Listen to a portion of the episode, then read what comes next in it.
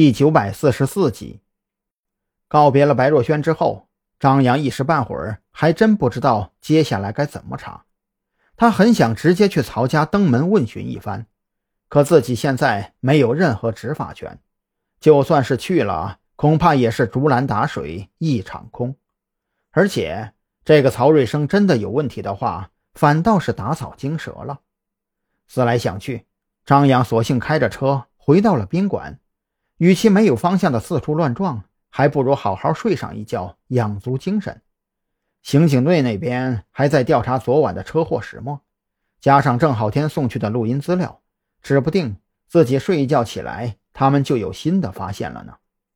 就这么想着，张扬洗漱了一番，直接躺在床上睡了过去。只是白天睡觉明显不怎么踏实，这一觉睡得昏昏沉沉不说，梦里面。还让赵军给一顿臭骂。事实上，赵军这会儿同样不好受。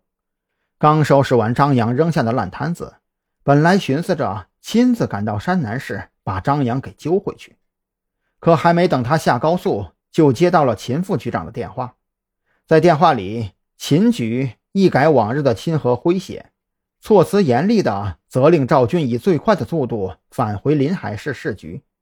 也没说具体理由，只是说有一个会议必须由他参加。等赵军忐忑不安地赶到临海市市局，与会人员已经全部到齐了。推开会议室大门的一瞬间，赵军的面色顿时一滞。屋里坐着的随便一个，那都是大佬级别。好了，既然人都已经到齐了，咱们这场会议呢，就正式开始吧。秦局如此说着，冲着赵军使了个眼色，示意他坐下。赵军提心吊胆地坐在长桌的一侧，脑袋里乱糟糟的，揣测着这场会议的主题到底是什么。在座的每一位都比他高出至少两级，按照常理来说，这种级别的会议他是没有资格参与的，除非这个会议的主题跟自己有关，或者跟特侦局有关。今天召开这个会议的主要目的呢，是探讨一下特侦局存在的意义，以及特侦局是否需要扩编等事宜。秦副局长等赵军坐定之后，站起身，打开投影仪。在座的诸位可能都没有听说过这么一个部门，所以在讨论开始之前呢，由我来给大家做一个简单的介绍。特侦局成立于六年前。成立之初是为了应对档案库里沉积多年的无头悬案。自成立以来六年的时间里，特侦局成员最多的时候也没有超过十个人。但是这六年的时间里，特侦局破获了十余起陈年悬案的同时，更是揪出了子午会这么一个丧心病狂却又深藏于黑暗之中的犯罪集团。尤其是特侦局在近期所接连破获的数起大案要案。其背后都有这个子午会的影子。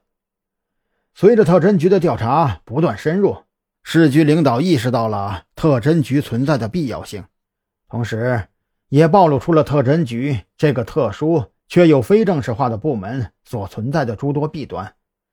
就比如说张扬同志近期在林市闹出的诸多乱子，给当地同行造成了很大的困扰啊。听到这里。赵军面色一沉，暗道一声不好。作为秦副局长多年的老部下，他很了解这个老头子的性格特点。他要是揪着你一通臭骂，倒还好，那说明他并没有真的生气。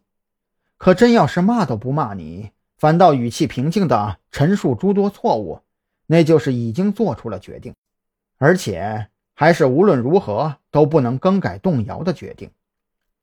赵军很想开口替张扬解释一番，可是眼前的阵仗，他却怎么都张不开嘴。